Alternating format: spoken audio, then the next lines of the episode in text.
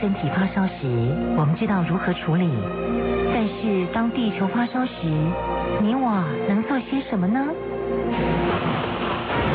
当地球发烧时，冬天不冷了，夏天下冰雹，雨林在缺水，草原沙尘暴，北极熊会灭绝，人类的家园将被摧毁。财团法人台湾永续能源研究基金会邀您一同关心：当地球发烧时，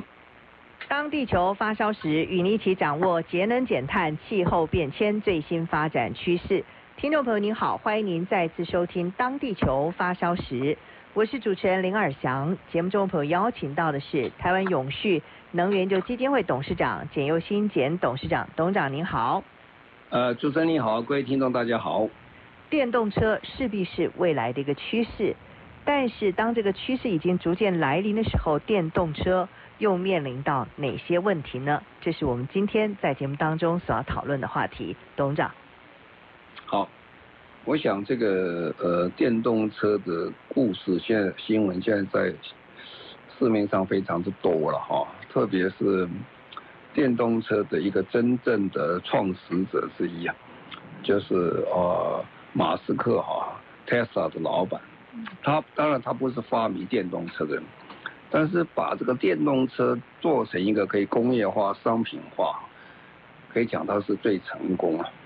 所以他也造出一个奇迹出来，所以他在很短的时间里面，不到二十年时间里面，他把它造成美金是造元产业，市值造元产业，那是不得了事情。啊。所以每个人看的眼睛都很红啊，就是觉得这是不得了事情，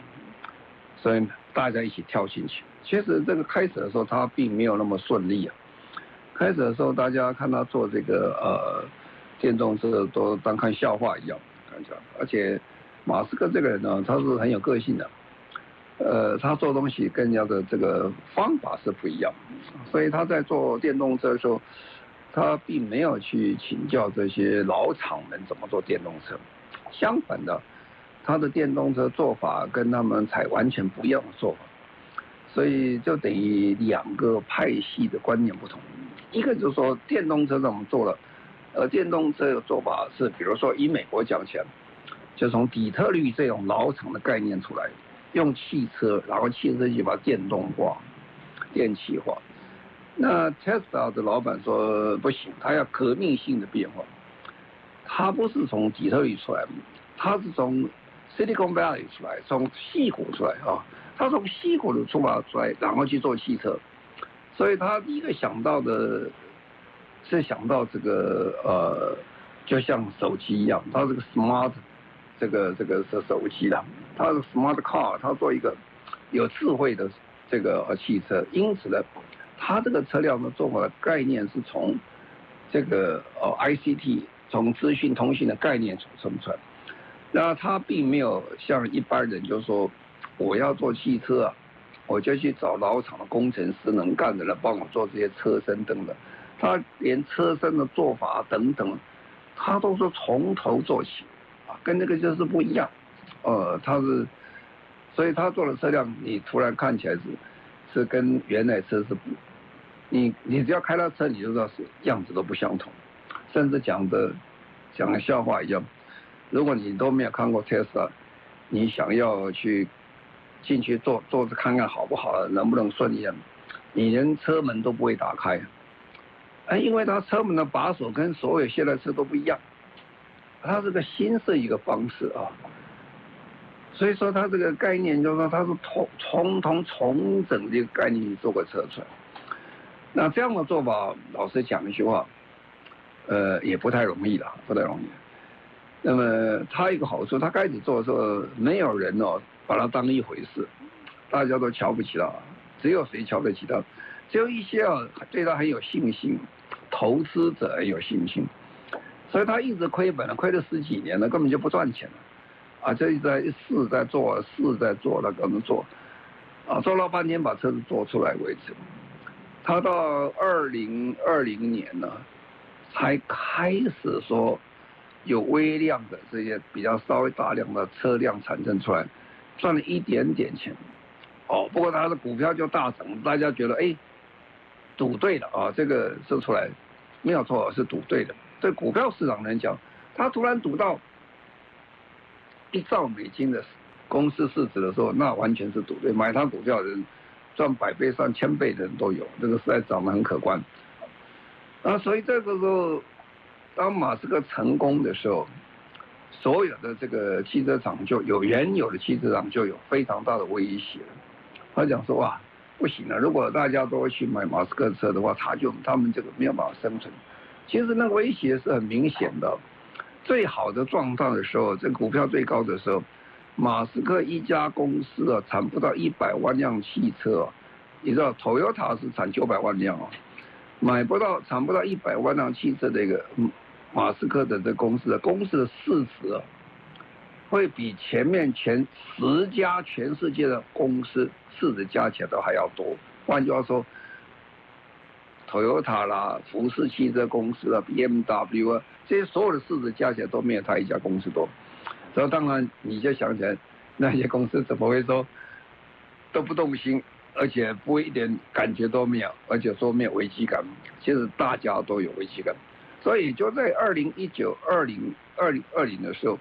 所有的汽车公司都跳进来了，他们也看得很清楚。这是一个未来的趋势的，呃，这个汽车从我们马路上消失只是时间的问题，将来要不是电动车就氢燃料车，啊，那如果根据彭博呃这个财经报道的话，他们曾经有估估计啊，二零一八年哦，欧洲销售的这个电动车大概十九万辆，啊，那么在二零二一年的时候。啊，他们销售一百多万辆，它，成长得非常的快。可怕不是二零二零、二零二一的问题，可怕他们算了，如果到二零呃二五年左右的时候，电动车可能要占这个整体汽车新车销售可能会占到四成左右，新车了啊，那中国是占百分之二十五左右，那全球销售量。在二零二五年呢，可能会达到一千七百万辆，那二零三零年呢，可能得两千八百二十万辆，所以它变成一个市场的主导者。那这个因为转变的非常快啊，其实开始的时候是一个马斯克一个人在辛苦了，可是大家一起跳进来的时候，其实跳进来以后非常的辛苦。啊，最近这段时间，电动车其实有它非常多的困扰，而且很困难啊。第一个最大困难还是晶片的问题，因为你去买一辆汽车哦，常常讲你到底是买买个资讯产品还是买个汽车产品呢？我如果你用它市值这样加起来，它的价值降起来，实在很难讲。你说是买汽车，其实等于。你买一个 iPhone 手机装四个轮子跑而已，因为它整个操作系统都是都是电脑在操作，啊，所以呢，晶片突然之间呢，在这一两年大为缺乏，这是第一个大的困难。那这个当然困难，呃，牵涉到所谓的这个嗯，俄罗斯跟这个乌克兰战争啊，中间现在全世界大家在需求大量的晶片，都缺晶片。好，那第二个就困难在哪里？电池的问题。那电池你突然之间要那么大的一个产量的电池，那么这个产量电池，电池里面最重要的元素是锂电池的锂啊。这个锂的量不是那么大啊。过去在这些先进国家，像美国，等一下我说明，美国的锂产的比比例很低，占全世界市占率是非常低。那你突然要这么多的锂过来哈？要去做这个呃电池，啊不足的话，电池不足你你你也开不出来，啊加上这一段时间，因为刚好发生中国在疫情高涨的时候封锁了上海市，所以那段时间啊整个生产链断链啊，那断电以后又产生非常多的零组件啊，从中国出来零组件没有办法外销到其他国家，那产生非常多的困扰啊，所以在这段时间看起来。其实，呃，汽车，呃，电动汽车，其实并不是那么容易哈。那么电动汽车之所以会推得这么快的问题啊，本来是为什么呢？本来是因为政治的压力。那政治的压力就是因为所有的这个国家，特别是欧盟啊，他们定了这个减碳的标准规定。那么减碳的标准在二零二零年是大幅提升的，大幅提升以后，他们就发现这个汽车公司要么就缴碳税啊，要不然其实很难做这个生意，只好改上电动车。那也都非常的清楚了。所以在这种状况下，这个。它很快，政治的压力还是非常大。那另外是一个是车辆的供给的问题。早期大家要买电动车，其实没什么好买，没有几个公司在生产。那现在不是啊，现在是所有的公司都跳进来以后，每公司都在做，做了以后都要卖啊，然后这价钱当然也开始下降，然后它数量变成非常多。现在大概全世界的电动车，他们计算哈。到一个公司统计到分析，现在大概有三百三十种不同款项的电动车可以让你去选。五年前大概只有八十六款左右，大概在两千零二十五年的时候，会增加到五百种不同的车的款项出来。那车的总量多了，让你好选择了，你就比较容易去买这个电动车。所以电动车在这段时间讲起来很夯的原因，因为是说。政治上给他一个加加持，然后再加上大家一起跳进来，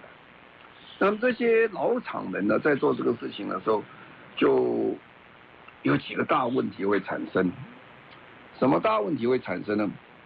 为什么马斯克他可以成功了？他很成功，最大的因素之一，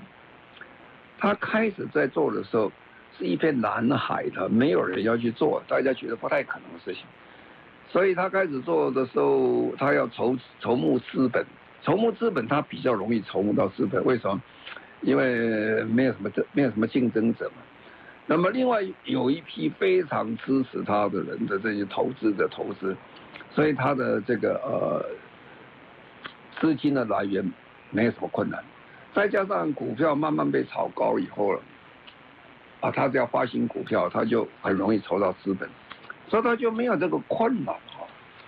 可是等到这个所有的公司都跳出来，而且都是老公司们都跳出来的时候，他们就发现说，哇，这现在这个资本的募集非常的困难，啊，因为大家都在抢嘛。那你又是老汽车厂，啊，老汽车厂的话，如果你没有做到量产，做到经济面达到的时候，大家对你是不太相信的了。那么电动车其实讲起来说难不难，但是还是有很多的门槛在那里。所以很多汽车工业在做的时候，电动车工业其实没有那想象那么容易说，啊，你今天钱投下去，明天所有的产量都非常顺利出来。啊，因为它不顺利了，所以呢，它做到一半的时候会停掉，然后它的预期。跟他原来宣布的说，哎，我这个汽车产量要产多少，那就是不一定了。这样的结果就会发生困难。而且讲起来，马斯克他曾经在啊生产的过程中，他有一句话很有名的，叫做“生产的炼狱”，地狱和炼狱。啊，为什么这么讲？他说啊，超。少量产是很容易，很简单。就常常我们讲，你实验室做是可以做出来的。当你变成大量的时候，你就会变成非常的困难。而且，只要少许有一些不太理想的事情发生，比如说，有时候你的供应链没有办法及时来，你的晶片如果不足的时候，你整个汽车厂会停下来。啊，停下来，结果就变成说。虽然你那个车会跑，也可以做不错，但是你你没有这些原料，没有这些材料，做得很辛苦，所以变成说它产量不能达到预期，而且这个产量一消就是一半嘛，很可观。很多公司几乎要被搞垮的原因就是说，因为呃，他没有办法跟股东们、跟投资者去说明他为什么产量只有一半，啊，甚至有些这个呃。呃，车子本来哦，在美国做，后来就搬到欧洲去做，啊，搬到欧洲去做，他也是做不来啊。那比如说有一家很有名的公司哦，大家都晓得嘛，UPS，他们专门在做这物流的，那么送东西，他们要把他汽车、他的卡车通通改成电动车。那改成电动车的时候，看起来是很容易啊，做起来是很困难的，所以他们就没有办法。他们就把他美国的厂啊，就把它搬到欧洲去，搬到英国去。那么英国开始做这个时候，搞了半天呢、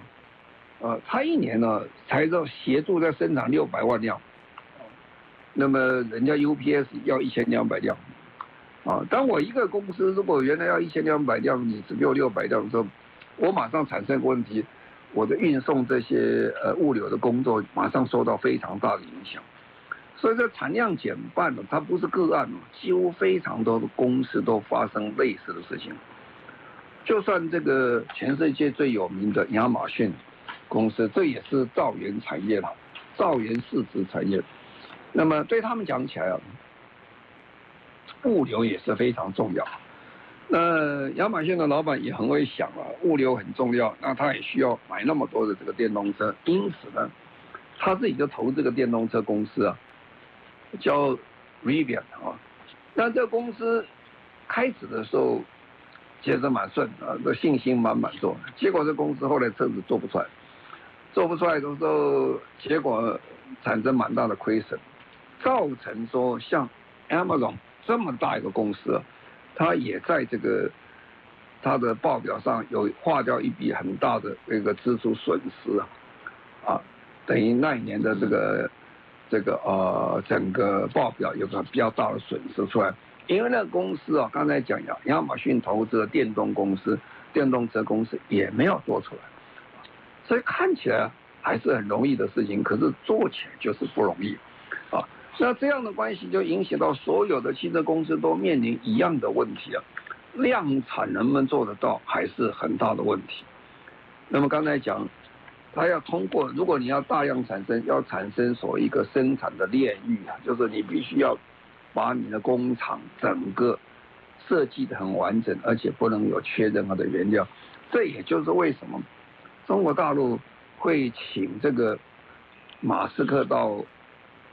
到到中国去投资因，因为他们知道他们没有这个能力，现在的中国公司没有这样的科技跟能力，他是想借用。这个马斯克工厂在啊大陆投资以后，由他的供应链的建立起来以后，然后从供应链完成之后，他会完成他非常好的这个汽电动汽车体系，因为他给了非常多好的条件，土地很低廉了，贷款都非常的好，所有的条件都非常的好，他就是想把刚才讲的这个事情搬过去，那这时候。马斯克成功的在地方在呢，他的整个汽车的这个啊生产链，他是独到的一一套的方法，这跟底特律是不一样。底特律是一种老旧式的一个汽车生产方式，他这个是完全新式的做法，所有重新设计过啊。你看到他汽车厂里面没有什么人呢，啊，所以大家讲说，哎呀，这个中国是为了要马斯克那么创造就业机会。其实老实讲，就业机会创造不多了，因为他本来人就不太多，但是他带去的科技啊，还有他的供应链在大陆的建立起来以后，那所以大陆是真正的非常有效，啊，所以最近这个汽车的这个产量，这个电动车产量，这个欧洲非常担心，因为开始中国已经外销这个欧洲中国的电动汽车，这数量开始增加的时候。他们很担心，可能因为汽车行业的的转移哦，全世界的工业的实力会有很大的变化。好，我们现在再稍微休息一下，稍后回来继续进行今天的当地球发烧时。今年暑假，全亚太最大永续嘉年华在台湾。联合国 SDGs 已是全世界共通语言。由台湾永续能源研究基金会举办2022亚太永续行动博览会，今年八月十二日至八月十四，在台北世贸中心热烈展开。即日起已开放报名，欢迎企业、政府机关或医院、学校等非营利组织与机构一起加入展现 SDGs 永续行动的行列。中广新闻网 News Radio。您现在所收听的节目中广新闻网，当地球发烧时，我是主持人林尔祥。节目中朋友邀请到的是台湾永续能源就基金会董事长简佑新简董事长。今天我们特别谈到的是电动车，它未来发展是一个趋势，但是它还是会面临什么样的困难？董事长。那我们刚才讲啊，就是说看起来是很容易，做起来是有它的某个程度的困难度。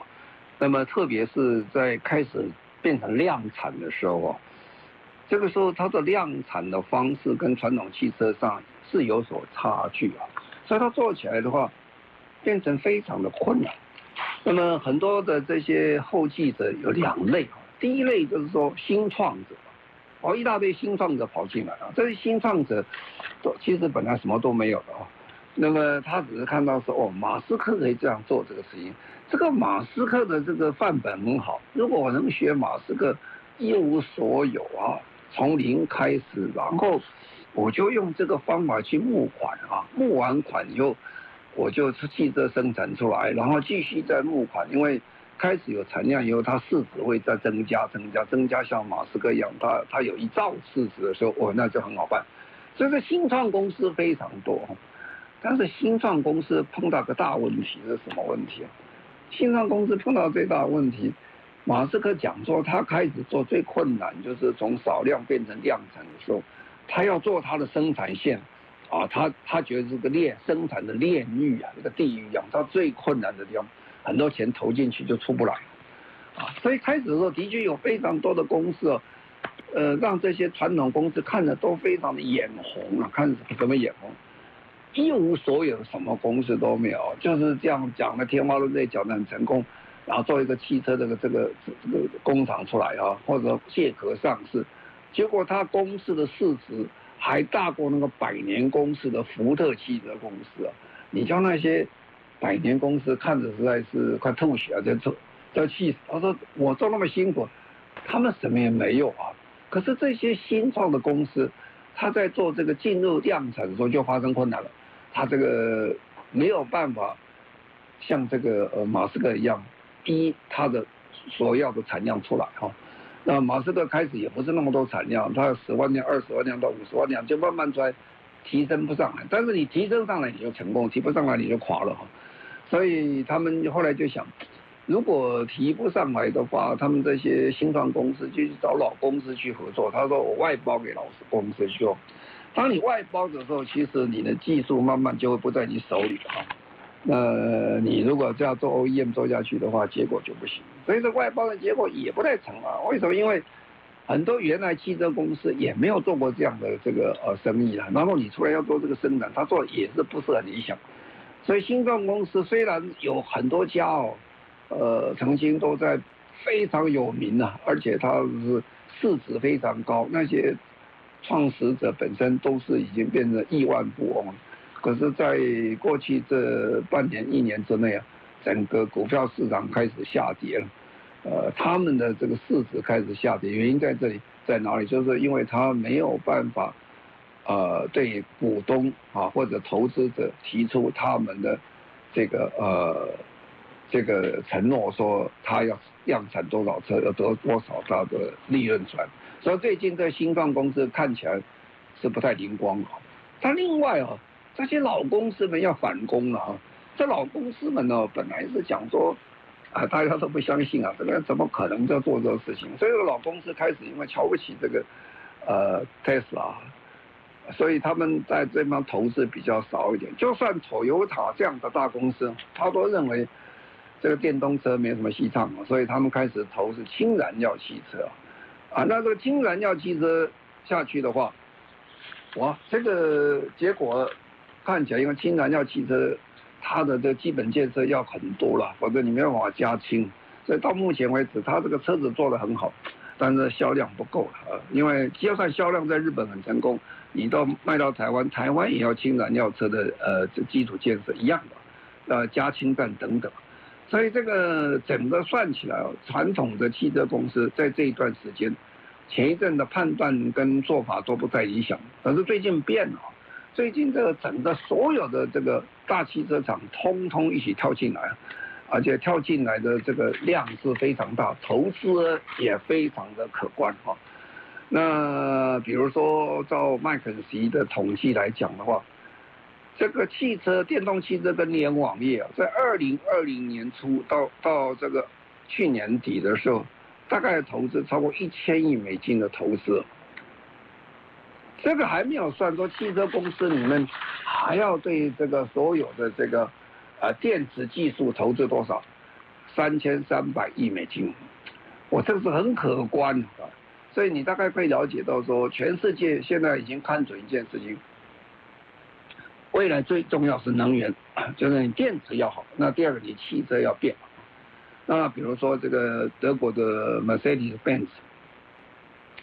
他们就讲二零二五年的时候，他所有的这个汽车开始准备要变成电动车了。他觉得没有办法继续再用这个传统的内燃机在跟着竞争。所以你看得出来，这个整个量跟这个值的变化，在过去的这一段时间讲起来是非常的可观，就是。好，我们先在这里稍微休息一下，稍后回来继续进行今天的当地球发烧时。今年暑假，全亚太最大永续嘉年华在台湾。联合国 SDGs 已是全世界共通语言。由台湾永续能源研究基金会举办二零二二亚太永续行动博览会，今年八月十二日至八月十四，在台北世贸中心热烈展开。即日起已开放报名，欢迎企业、政府机关或医院、学校等非营利组织与机构一起加入展现 SDGs 永续行动的行列。中广新闻网 News Radio。您现在所收听的节目中广新闻网当地球发烧时，我是主持人林尔祥。节目中朋友邀请到的是台湾永续能源就基金会董事长简尤新简董事长。我们今天特别谈到的是电动车未来发展所面临到的困难，董事长。那刚才讲电动车，现在大家技术慢慢开始成熟了，每个国家每个汽车厂慢慢都开始，只是说能不能量产做得非常顺利。但是卡关还卡着两个重要的关呢，一个是晶片啊，啊晶片我们很骄傲，台湾其实在这方面有点左右全世界了。我们的量产的晶片呢，对很多的汽车公司讲是它的生命线，啊，因为没有晶片，它其实很多东西它没有办法完成一个完整车了，所以这个我们影响很大。那另外一个最大的影响还是从电池上来啊，因为。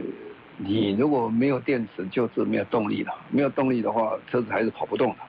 好，那这个电池的，其实每个国家现在都发现说，当电动车市场爆炸之后，电池就是一个军备竞赛啊。如果谁有足够的电池，就做这样。那当然，现在电池啊、一个是电池的技术啊，电池的技术，老实讲，这个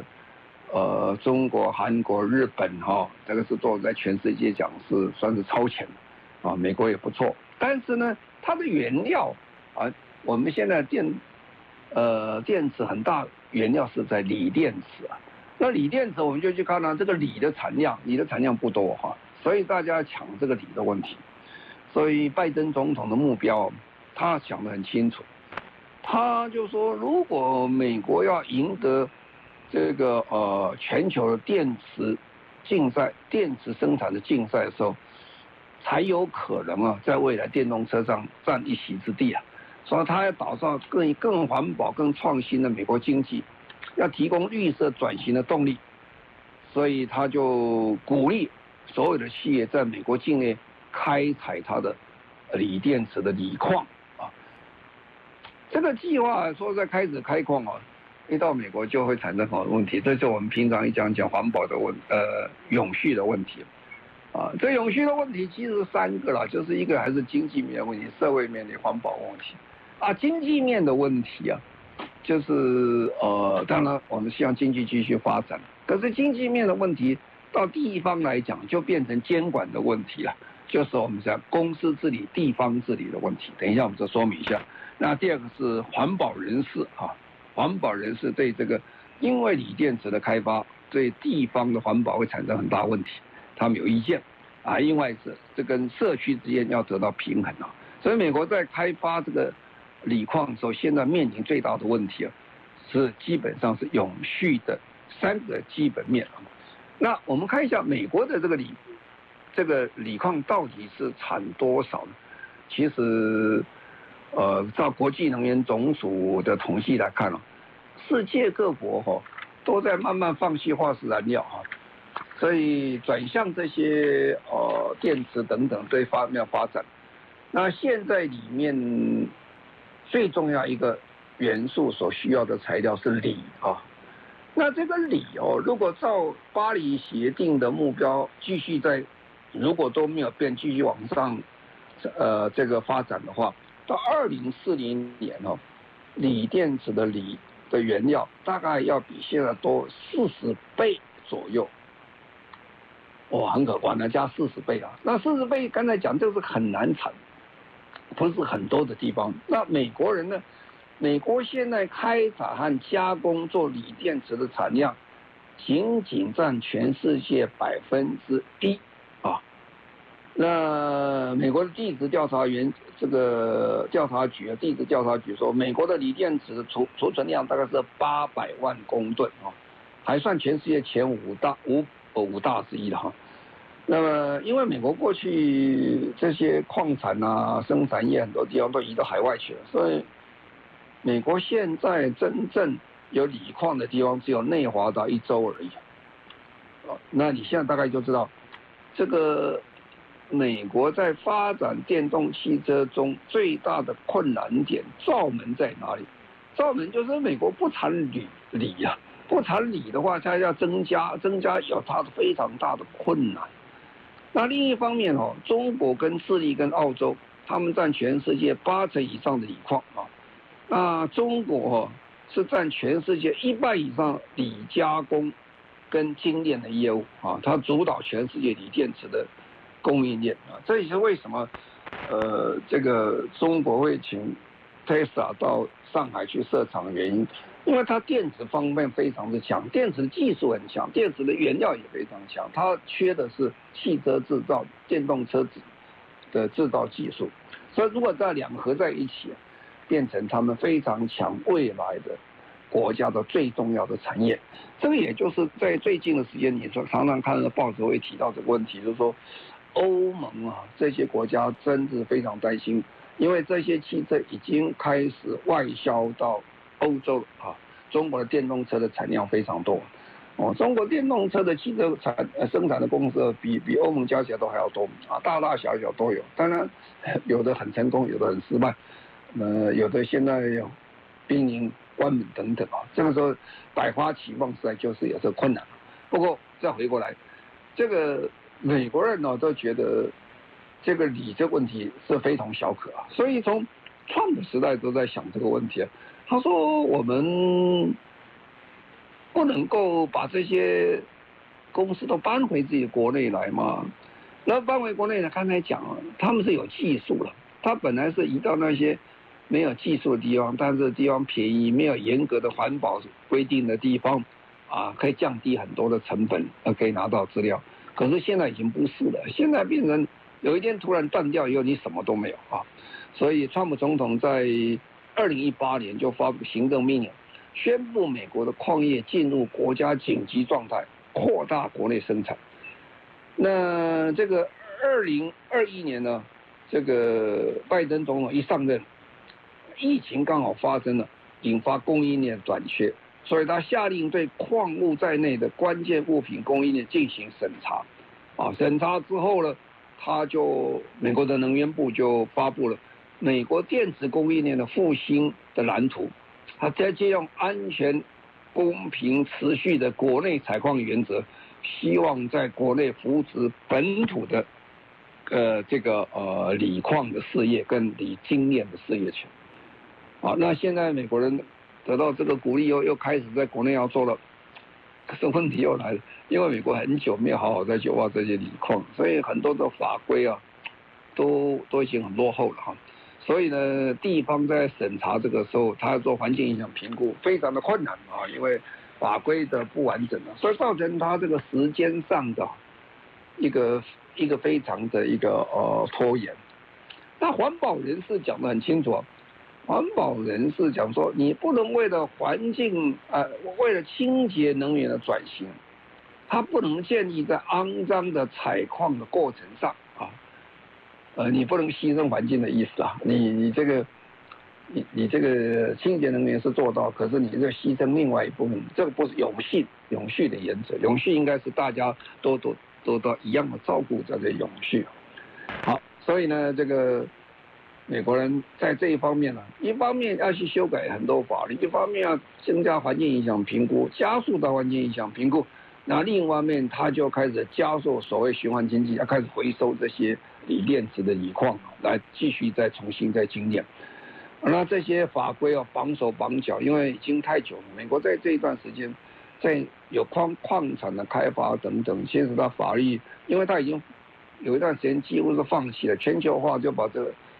很多都搬到国外去了。所以国内这部分没有进步，它法规就是变成很老旧的法规，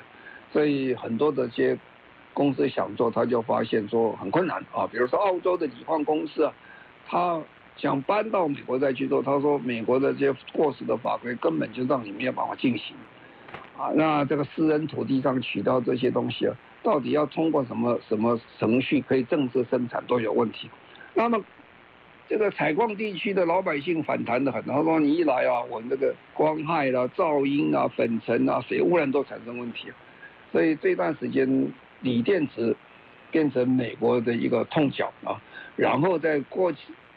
在要扶持起来过程当中，又碰到一个所谓永续的问题，就是经济面、社会环保面如何达到平衡啊。所以，美国在未来走向电动车的这个事业里面，这个地方可能是他们要花很多的精神跟力量才能够克服它的困难啊。总而言之，这个转向电动汽车不是想象那么容易啊。从刚才讲。从工厂的制造设计，一直到它所需要的电池的燃原料等等，现在一连串都是问题。那最近慢慢都显现出来了，我们再慢慢看吧。好，非常谢谢台湾永续能源就基金会董事长简尤新简董事长，谢谢您，也谢谢所有听众朋友您的收听，我们下个星期同时间再会，拜拜。